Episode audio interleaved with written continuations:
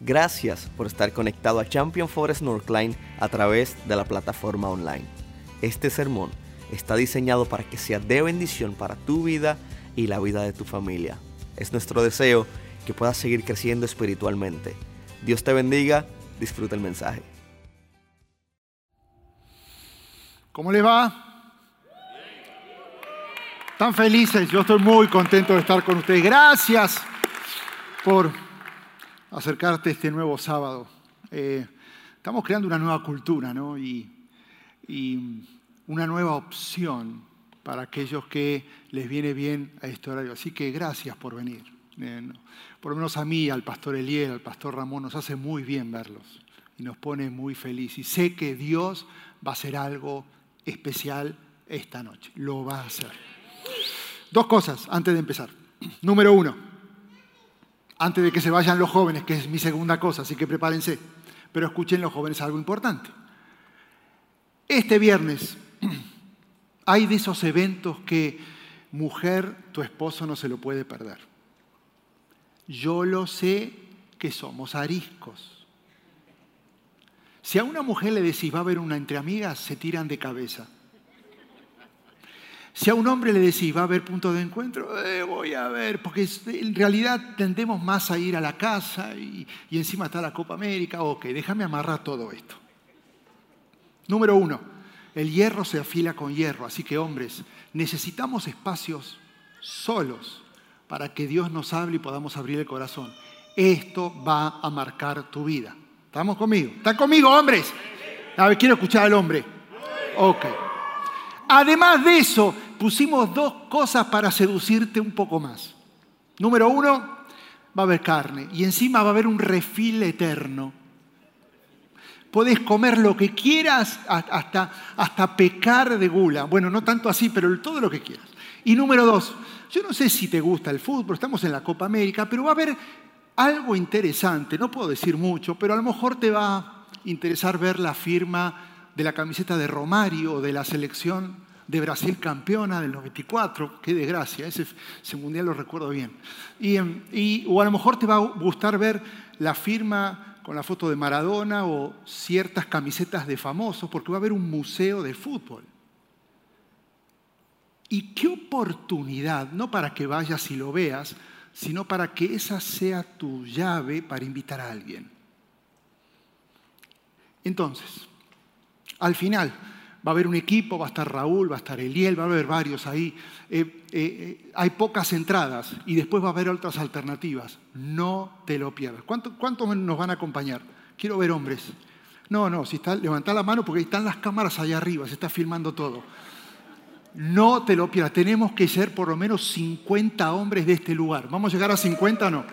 50 hombres para ir y este viernes no estamos juntos. Ahora sí, jóvenes, disfruten su momento. Se van con Israel, con el pastor Humberto, con Sami. Váyanse solamente los que son jóvenes físicos, no los de corazón joven. Los demás se quedan acá. Muy bien. Comenzamos una nueva serie. A ver, esto, ¿dónde tengo el reloj yo acá?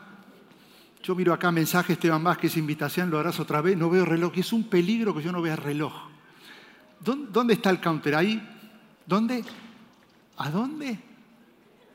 Ah, pedazo de reloj. Ahí está, ahora sí. Muy bien, gracias.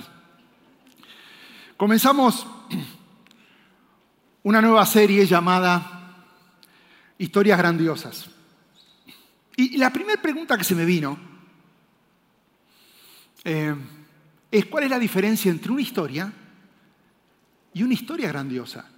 Y se me ocurrió googlear, a ver, ¿qué diferencias hay entre una historia y una historia grandiosa? ¿Qué hace que una historia se vuelva grandiosa? Y de repente empecé a encontrar información, digo, no lo puedo creer, era simplemente una pregunta, eh, eh, curiosidad, y encontré lo siguiente, ahí te va. En el centro de casi todas las historias grandiosas está planteada siempre la misma trama, el problema entre el bien y el mal, con personajes que adhieren al bien, héroes, y personajes que adhieren al mal, villanos. Y encontré un quejo ejemplo de lo que sería una historia grandiosa. Ahí te va. El mal, buscando someter a las personas bajo su dominio, gana poder y parece invencible. Mientras tanto, el provebrien se halla en una posición débil por falta de recursos. Y justo cuando el mal está a punto de dar el golpe final, contra todo pronóstico lógico, el bien a través de eventos sobrenaturales logra superarlo y acabar con la amenaza malvada y salvar a aquellos que fueron puestos en peligro. Y, y no me estoy refiriendo a Star Wars o al Señor de los Anillos. Porque es toda la misma trama. Me estoy refiriendo a historias grandiosas que sucedieron en la Biblia ¿Y sabes cuál es la gran diferencia? Que cada historia que encontramos en la Biblia es real. Por eso te vamos a encontrar con historias extraordinariamente grandiosas como la de Jonás adentro de un pez.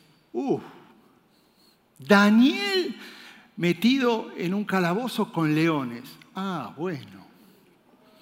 La historia de Sadrach, Mesach y Abednego en un horno de fuego. O el éxodo de Egipto, donde están viniendo los, los egipcios y se abre el mar y el, en el medio. Ah, no me digas que no conoces todas las historias. Gracias por decírmelo. Te esperamos todo el verano. Porque cada historia te va a volar la cabeza porque Dios estuvo en medio de la historia. Nos van a acompañar, ¿no? Qué buena, qué excusa para poder invitar a alguien más y decirle, quiero que escuches historias grandiosas, reales, donde Dios estuvo en el medio. La historia de hoy transcurre en el Antiguo Testamento y narra una famosa batalla en el valle de Ela que no fue entre dos pueblos o dos ejércitos, sino fue entre dos personas, que ya te imaginarás de quién se trata. David y Goliat. Y justo antes de que suceda esta guerra entre ellos dos, esta pelea entre ellos dos, eh, interesante lo que sucede y lo que le dice Dios a Samuel, justo antes, justo antes. Le dice, Samuel, no te fijes en su apariencia ni en su estatura. Este no es mi elegido. Yo no me fijo en las apariencias, sino me fijo en el corazón. Y el problema es que Dios lo sabe también porque mientras nosotros elegimos por la apariencia, el tamaño o elegimos por las habilidades, Dios lo que mira para escoger es el corazón y no le importa otra cosa. O, no te acordás cuando estabas en la escuela y tenías que elegir para tu equipo de fútbol, decías que el gordo vaya al arco. Total, si no se tira, le va a pegar todas las pelotas. ¿O no te acordás? No te hagas. O el flaco alto que vaya de base, porque ese va a meter todo lo... Y después te encontrabas que era un desastre ese muchacho, pero medía dos metros y nunca se vio al espejo y había descubierto la altura. Y no podía... A ver, lo que te llamaba la atención era la apariencia, porque la tendencia nuestra es escoger por lo que ves. ¿O no te acordás cuando escogiste a él o a ella? ¿Qué me vas a decir? ¿Que le viste el corazón? Mentiroso. Yo estaba en la iglesia tocando 26 años. Pelo largo, mucho pelo. Uf. ¿Qué? Yo, yo hice cada cosa, yo no sé cómo sigo vivo. Ok. Y estaba tocando el piano y claro, cuando hacía calor, un poco de sudor y todo, metía la costa así. Y, veo a alguien caminar en el fondo digo, uh, lo que menos miré fue el corazón. Porque apareció una chica delgada, llena de rulo, y dije, ¿y eso de dónde salió? Y me perdí, me confundí los acordes, me re. Me dice, hey, estamos en otra canción, yo me fui, me fui. En realidad, lo que te cautiva en la primera imagen es lo que ves. Y a veces te llevas la sorpresa de que tus elecciones son equivocadas por lo que ves. Por eso Dios se lo dijo a Samuel. Y, mira, mira esto, porque si es fácil dejarse impresionar por lo visible, es porque es muy efectivo enfocarse en aparentar lo que no soy. Y esto lo hemos aprendido a hacer muy bien. Por eso, Goliat representa a esa persona que tiene todas las cualidades que impresionan. ¡Wow! ¡Wow! Intimida, no puede ser. Goliat representa a ese tipo de personas. Y David representa a la persona que tiene la única y exclusiva capacidad de ver las cosas como Dios siempre las ve. Ahora, esta historia comienza en el campo de batalla. Dice 1 Samuel 17.3 que con el valle de por medio, el valle de Ela, los filisteos y los israelitas tomaron posiciones en montes opuestos. Quiero que lo visualices, tiene la foto ahí, quiero que le veas esto. Esta foto representa el valle de Ela, ahí lo ves. Porque yo quiero, como es una historia, necesito que te metas dentro de la historia. Entonces, mira, ese es el valle de Ela, ¿sí? Y a tu derecha estaba todo el ejército filisteo. Necesito que esto te lo grabes, porque todo lo que vaya a enseñar necesito que tengas ese, ese cuadro en tu cabeza. Y a la izquierda estaban los israelitas. Y claro, se gritaban, se miraban y estaban decidiendo en qué momento todos bajaban y peleaban en el valle y después se rearmaban volviendo a la colina donde ahí se refugiaban. Así era la forma de pelear. Ahora, a la derecha, acordate, después voy a hablar a la izquierda, están los filisteos. En la izquierda, en la derecha, dice Samuel, versículo 4, que había un famoso guerrero oriundo de Gad, que salió del campamento filisteo, y su nombre era Goliat. Y tenía una estatura de casi tres metros, diez pies, un poquito más. Llevaba en la cabeza un casco de bronce y su coraza que pesaba 55 kilos, que la cual también era de bronce. Y el asta de su lanza se parecía al rodillo de un telar y tenía una punta de hierro que pesaba casi 7 kilos y delante de él marchaba el escudero. Ok, yo necesito que visualices, está por ahí así. yo quiero que visualices la altura de Goliat. Ok. Sí, este palo viene de 10 pies. Le pusimos la gorrita para que entiendas que ahí está la cabeza. Sí, es un decorado nada más. Ahora, necesito, seguramente David era más chico que yo porque era adolescente. Así que yo soy, sigo siendo muy alto y necesito que compares quién era Goliat y quién era yo. Ahora, más allá de la altura de Goliat, los accesorios que tenía Goliat eran extraordinarios. Déjame, decírtelo rápidamente.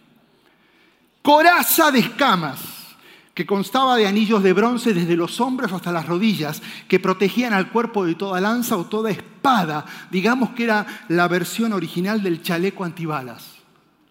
Eso iba abajo y pesaba aproximadamente 30 kilos, 60 libras. Encima de esa coraza había una armadura de bronce, 55 kilos o 110 libras. En su cabeza tenía un casco de bronce, 10 kilos, 20 libras. Y la punta de la lanza, aproximadamente, dice la Biblia, que pesaba 7 kilos, 14 libras. Y un escudo antiflechas, que pesaba aproximadamente 30 kilos, y lo llevaba el escudero. Y el escudo era del tamaño de la altura del escudero. Así que era un escudo aproximadamente de esta altura. Ahora quiero que vueles tu imaginación y no te enfoques en lo que pasó, porque ya sabemos todo lo que pasó, sino que por un momento sientas lo escalofriante de la situación. No solo era un gigante de tres metros, sino que estaba protegido con más de 130 kilos o 260 libras de armamento. Gracias, Celestino. Lo tenés.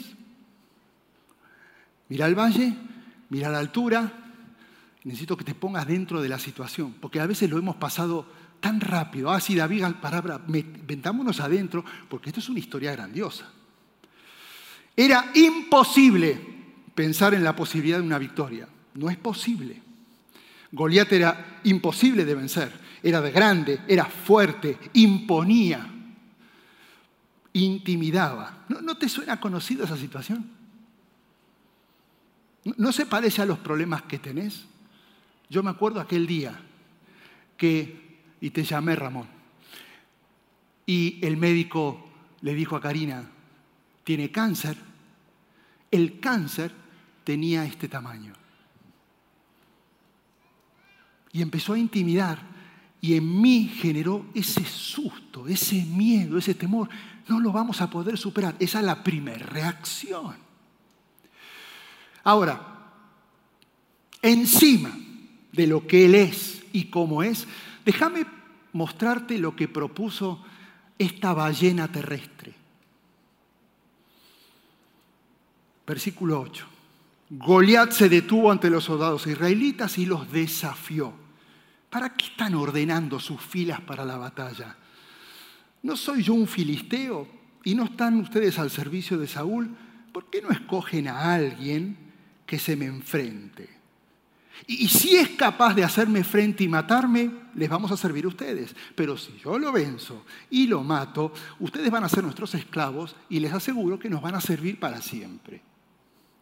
Lo que Goliat propuso fue en lo que en la época se llamaba una guerra emblemática o una pelea representativa, donde en lugar de enfrentarse los ejércitos, se enfrentaban dos escogidos. Ahora, todo esto, el desafío, encima no lo gritó una vez, sino que empezó a taladrar la cabeza todos los días. Dice el versículo 16, el filisteo, Goliat, solía salir mañana y tarde y desafiaba a los israelitas y lo estuvo así, dale y dale y dale, 40 días. Es que todos los gigantes hacen lo mismo. Escucha esto, tus y mis gigantes de la vida vienen mañana y tarde, día tras día, y lo único que quieren es intimidarnos a través del miedo. Estos gigantes que vos enfrentás y yo enfrento, vienen vestidos o con formas de personas, como pérdidas, deudas, enfermedades, vestidos de heridas, vestidos de agresión. Y sabes qué? Estos gigantes que son reales, que los tenés ahí, escucha esto, todos los días te van a invitar a pelear en tus fuerzas, porque sabe que somos débiles. Escucha esto, los gigantes siempre, que siempre quieren llevar la batalla a lo personal. Vení, vení, hey, acá está el problema, acá está la deuda, acá está el... Vení, Vamos a enfrentarnos a ver quién es más. Y lo lleva al plano uno contra uno. Lado derecho, los filisteos, los que provocan. Lado izquierdo, ¿te acordás del mapa? Están los israelitas. Están con más miedo que nunca. Y, y, si viste el monte donde están los israelitas, a 20 kilómetros atrás del monte, se encuentra un adolescente en el desierto de Judea, cerca a 20 kilómetros de ahí, llamado David. Él, se encontraba cuidando las ovejas que el padre le pidió que cuidase, porque en realidad no calificaba, porque no tenía la edad y no tenía la experiencia para estar en la batalla. Así que David, que en ese momento no sabe que existe un tal Goliat, y no sabe lo que está pasando ahora mismo en el valle de Ela. Lo único que sabe es que sus hermanos están allá y mientras tanto él se la pasa tocando el arpa y cuidando y siendo efectivo y buen mayordomo de lo que encargaron. Nada más. ¿No te sentís a veces como David creyendo que no estás haciendo nada importante? No, lo mío no es relevante. ¿Quién se va a dar cuenta? No, lo mío no tiene importancia. No, a veces siento que estoy perdiendo el tiempo. Lo mío no, es trascendente. Momento, no te desesperes, porque en cualquier momento entras en acción. Escucha esto. Tras que David cuidaba ovejas y tocaba el arpa y estaba en silencio y a solas con ovejas que lo ignoraban, siguen las noticias irrelevantes para David. Escucha esto. Escucha esto. Un día, Isaí, su papá, le dice a su hijo David, quiero que tomes esta bolsa de trigo tostado y estos 10 panes y quiero que vayas rápido al campamento para que se los des a sus hermanos. Y dice versículo 18, lleva también estos 10 quesos para jefe de batallón. Ahí fue una, mordida, ¿no? Y averigua cómo les está yendo a tus hermanos y quiero que me traigas una prueba de que ellos están bien. De ahí David no estaba yendo para ir a pelear. Él iba a ser DoorDash.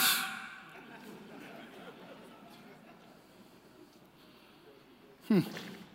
Él iba a llevar un refrigerio al jefe para que el jefe lo deje pasar y le pueda dar los panes a sus hermanos para ver si estaban vivos. Otra vez David viviendo situaciones irrelevantes. Esto, esto, esto que parte de la historia es grandiosa, esto no es nada.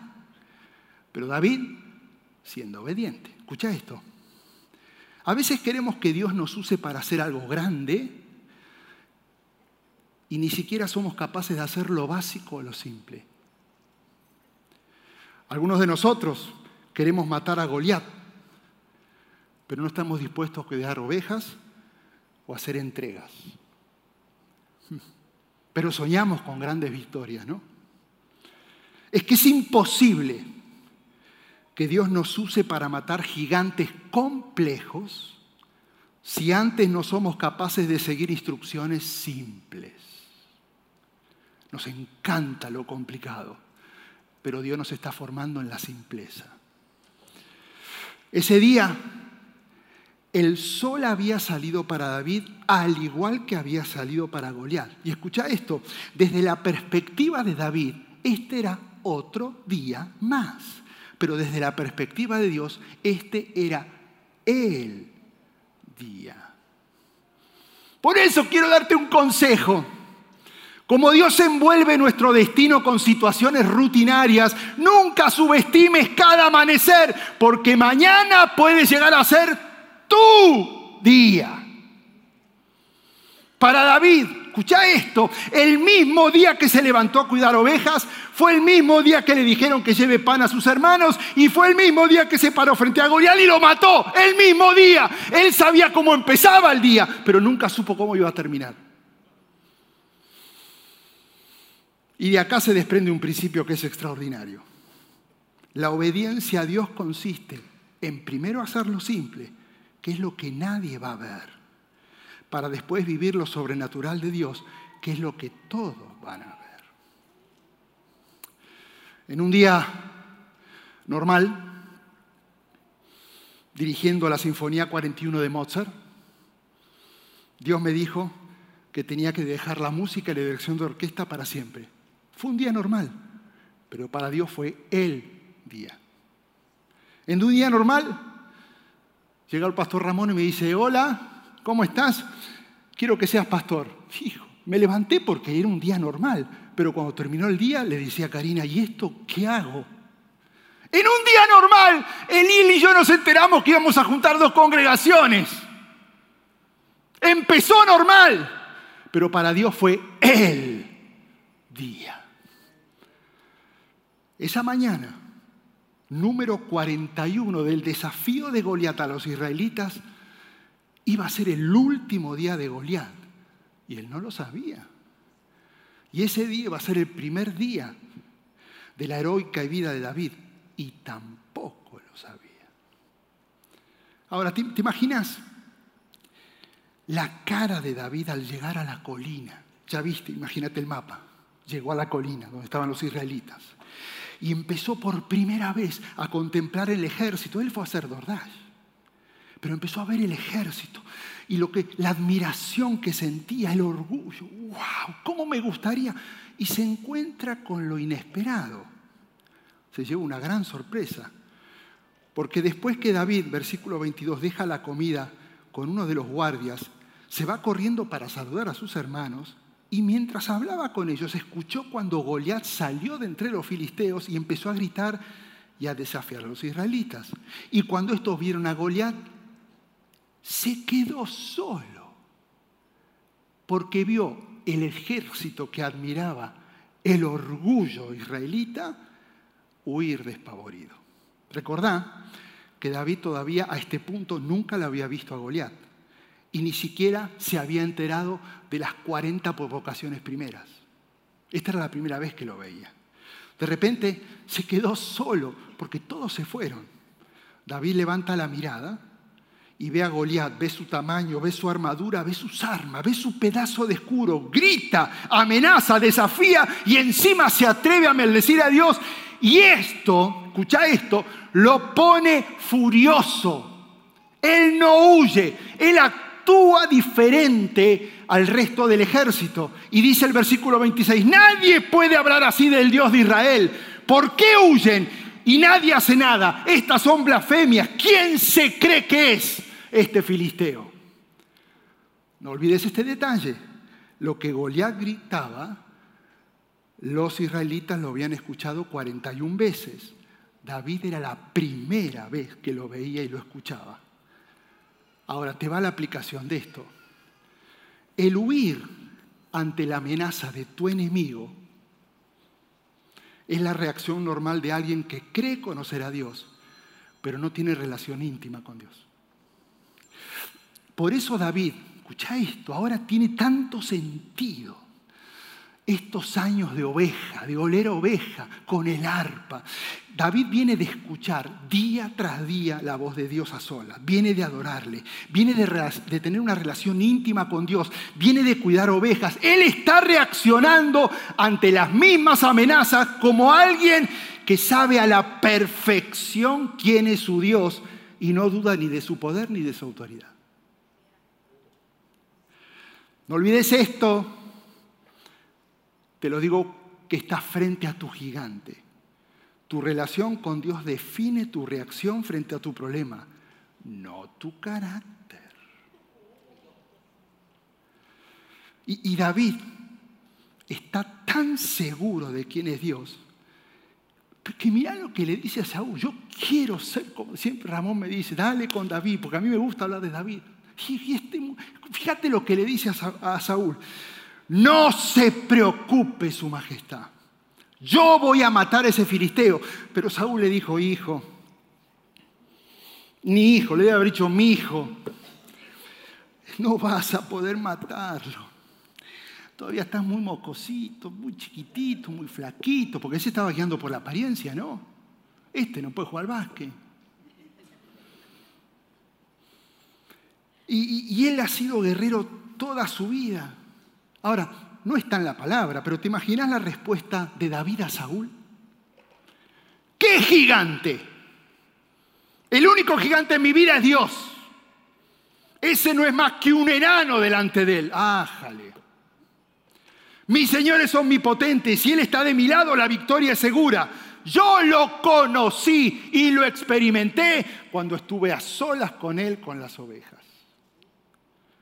Saúl, frustrado, le dice con resignación, ok, ve y que Jehová esté contigo. Ahora, este punto me quebró. Este punto me, Fue una revelación que dije, no lo puedo creer y te lo quiero compartir. Porque mientras todo esto está... Estamos hablando de historias grandiosas, ¿no? Por eso le estoy metiendo mucha energía a esto, ¿no? porque necesito que, veas la dimensión de esta historia. Si no, no sería grandioso. Mientras todo esto está sucediendo, todo lo que te acabo de decir, aparece en escena Eliab. Eliab era el hermano mayor de David. Lo oyó hablar con los hombres y resulta que se pone furioso con David. Y le reclama, ¿qué estás viniendo a hacer acá? ¿con quién dejaste las pocas ovejas en el desierto? Yo te conozco, eres un atrevido y eres un malintencionado. Ahora, si David se hubiera enganchado con la provocación de Eliab, él nunca se hubiera enfocado en Goliat. Si David hubiera peleado con su hermano, nunca hubiera matado al verdadero enemigo, porque era una distracción. ¿Sabes lo que creo que el diablo trata de hacer para que como iglesia seamos victoriosos? Ahí te va. Quiere que nos mantengamos peleando entre nosotros para que nunca lleguemos a enfrentar a nuestro verdadero enemigo. Quiere que sigamos discutiendo cómo se hacen las cosas mientras el enemigo se sigue burlando de la iglesia. Escúchame bien, sos mi hermano, sos mi hermana y te amo. Y si estás acá como yo estoy acá cada sábado, es para crecer juntos en la palabra. Y si vamos a luchar, luchemos contra el que promueve la maldad y la oscuridad. Y déjame darte esta frase, dejemos de enfocarnos en Eliab, porque nunca venceremos a Goliat. Y eso David lo tenía tan claro, que tomó su vara, tomó su onda y puso en, la bolsa cinco piedras del río y el tipo se le acercó al filisteo. Y lo increíble de esta historia es que es un ejemplo claro de cómo Dios actúa. Lo único que hay que tener es fe, seguridad y una confianza que en realidad Él va a ganar y ya ganó cada batalla por nosotros. Y, Dios está esperando ese momento donde decís, lo sé, lo sé, y avanzo contra mi enemigo. Él espera ese momento para que Él derrame lo sobrenatural. Escucha esto. Goliat, mientras se acercaba a David, también se acerca en el valle de Ela. Ya lo viste, bajando los dos por la colina. Se encuentran en el medio. Y aunque su ayudante iba delante de él, cuando vio que David no era más que un muchachito, otra vez percepción, de piel morena, lo consideró muy poca cosa y lo maldijo en nombre de sus dioses. Y le dijo, vaya con el niño bonito.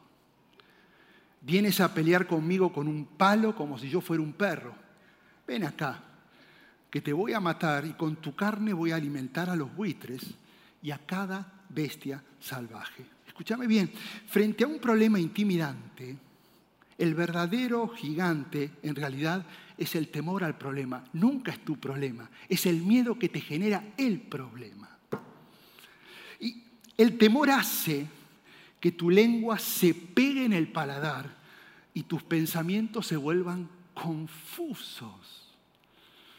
¿Te olvidas cómo orar? Y te concentras en las probabilidades que hay de fracasar. Olvidas a quién representás y quién es Dios. Pero ahí está David, el que conocía a Dios, y le dice algo, agárrate de la silla. Y tú vienes a pelear conmigo con espada y flechas y lanza, pues yo vengo en el nombre de Dios Todopoderoso, el Dios de los ejércitos de Israel, a quien te has atrevido a desafiar. Y hoy mismo Dios me ayudará a vencerte y te mataré y te voy a cortar la cabeza. Y hoy mismo alimentaré a los buitres y a las bestias salvajes con los cadáveres de los soldados filisteos. Y todo el mundo se va a enterar cuán grande es Dios. Ah, pregunta, ¿y ahora quién es el gigante? Goliat. No me digas que estás tratando de librar tus propias batallas. No me digas que estás intentando hacer todo a tu manera. No me digas que estás tratando de ser más astuto con el enemigo. Te tengo que dar esta noticia.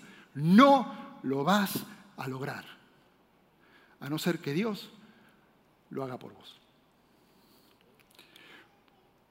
Y sacando una piedra de su bolsa, disparó su onda y le pegó al filisteo en plena cara. Y la piedra se le clavó en el frente y el filisteo.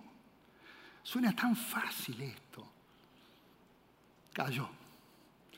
Y enseguida corrió David y se paró sobre Goliat y le quitó su espada. En realidad, ya David lo venció cuando el tipo lo confronta y dice, no te tengo miedo. Ahí ya ganó. David se paró sobre Goliat, le quitó su espada y de un solo golpe lo cortó la cabeza. Así fue como, sin tener una espada, sin tener un arma, David venció al filisteo, lo mató con una sola onda y una piedra, y cuando los filisteos vieron muerto a su poderoso guerrero, salieron corriendo. Lo único que tenía David era una onda, cinco piedras, contra un gigante con más de 130 kilos de armadura. Parece absurdo, pero así es como actúa Dios porque Él hace que nuestras historias se vuelvan grandiosas. Me imagino a David pensando cuando se derrumbó y se cayó Goliat, ¿quién más sigue? ¿Algo más para ver? ¿Cuál es el problema? Hmm. Termino con esto, Charlie, quiero que vengas y me hagas música de fondo. Y ahora sí, en los próximos cinco minutos, quiero que prepares tu corazón, porque no podemos irnos de este lugar como viniste. Cada vez que se abre la palabra, no es para admirar la palabra, es para ser confrontada y tomar decisiones. Tres lecciones que aprendí de esto. Enfrentar gigantes es una tarea intimidante. El secreto no es ser valiente, es tener la seguridad de que mi Dios es más grande que tu problema. Estamos bien, es intimidante. Entrar en batalla es una experiencia solitaria.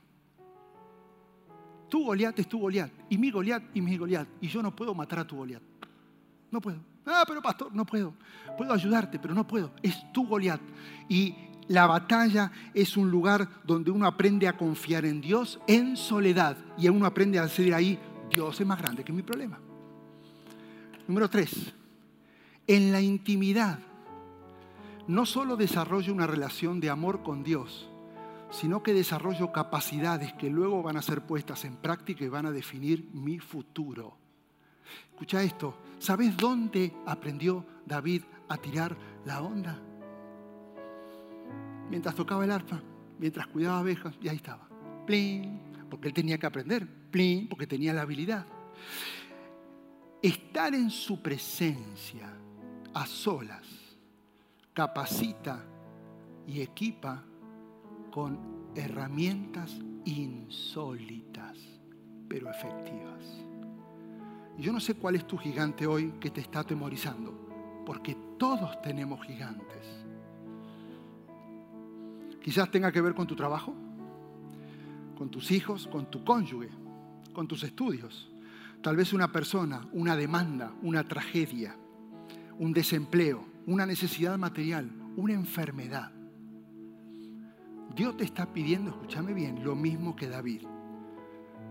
Primero, conoceme, porque si estás cerca mío, vas a descubrir lo que yo soy capaz de hacer por vos.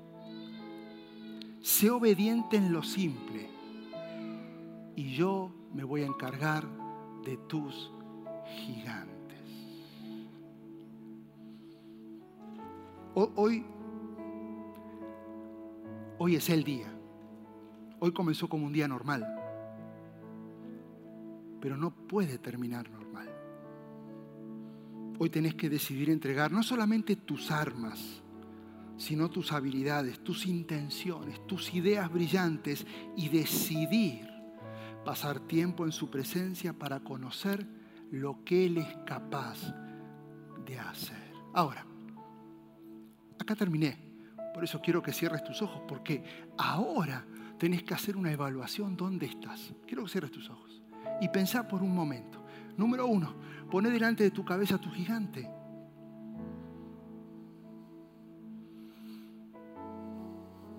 cuando lo pones, ¿qué genera en tu vida? ¿Temor? ¿Te está intimidando? ¿Te asusta? ¿Te preocupa? Te vas a dar cuenta que es un gigante porque no estás cómodo. Porque te saca la paz. Y ese gigante está diciendo, vení, porque Él quiere llevar todo a un plano personal. Vos y yo vamos a darle. Y Él sabe que no la hacemos y se es débil. Pero acá aparece el Señor diciendo, hey, ¿Y qué tal si me conoces para que descubras lo que yo soy capaz de hacer y dejas que yo me encargue de todo lo que te está atemorizando? Hoy el llamado no es ponete de pie y el gigante se va a ir. No, mañana va a estar. Hoy el llamado es decido y entiendo que primero tengo que conocer al que es capaz de hacer mi historia grandiosa para poder yo pararme delante de mi problema y decirle, mi Dios es más grande. Y decidir no llevar al plano personal esta pelea, porque no fuiste diseñado para tumbar gigantes, fuiste diseñado para confiar en el que va a tumbarlo por vos, como Él quiere y cuando quiera.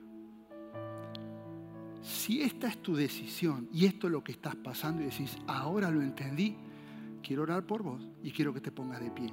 Ya.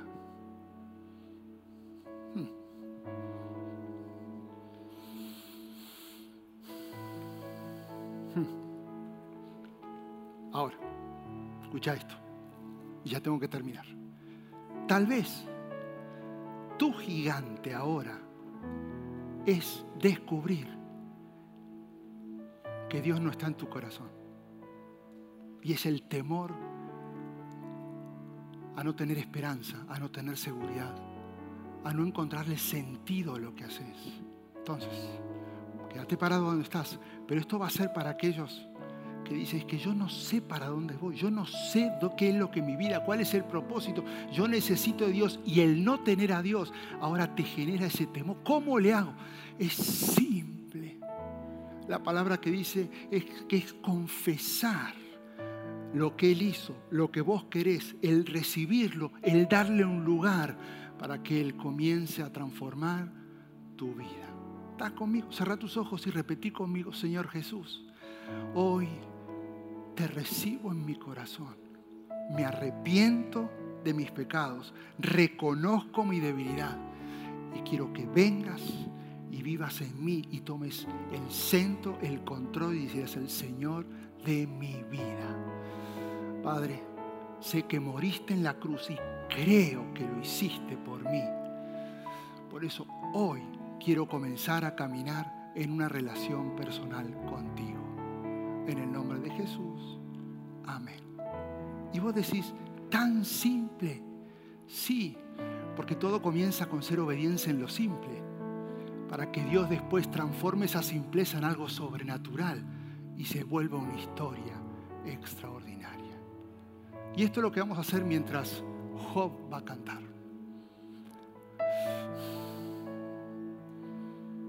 Si tomaste esta decisión de seguir a Cristo, hacénoslo saber. Queremos abrazarte, queremos eh, regalarte algo, queremos acompañarte, queremos estar cerca y ayudarte a empezar a caminar esta relación con Dios. No te vayas, lo celebramos y nos encanta saber y conocer a la persona que dice, yo me entregué al Señor. Pero si vos estás tomando la decisión,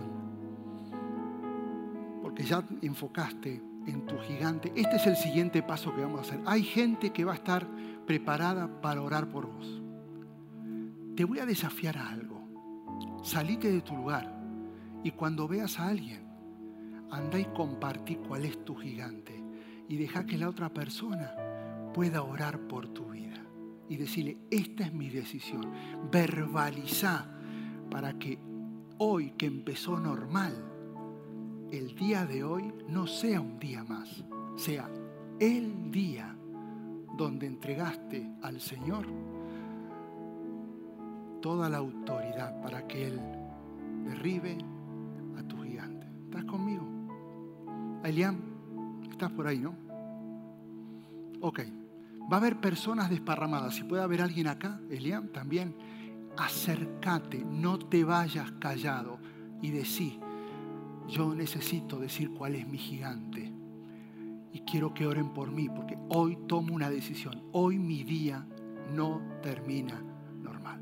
Amén. Comienza a pasar. Job. En ti confiar. Gracias por haber estado con nosotros hoy. Esperamos que el sermón haya sido de bendición para tu vida y que el Señor haya hablado a tu corazón. Si todavía no has aceptado al Señor Jesús en tu vida, quisiera invitarte a que hagas esta oración junto a mí, la oración más importante que un ser humano puede hacer. Repite después de mí, Señor Jesús, hoy te acepto en mi corazón y te reconozco como mi único y exclusivo Salvador. Escribe mi nombre en el libro de la vida. En el nombre de Jesús. Amén. Nosotros creemos que si hiciste esta oración, vas a poder disfrutar de una eternidad junto a nuestro Padre Celestial en el lugar que ya Él ha preparado para nosotros. Quisiera invitarte a que nos puedas acompañar a Champion Forest Northline. Para más información puedes ir a championforest.org diagonal Northline. Dios te bendiga, te espero la próxima semana.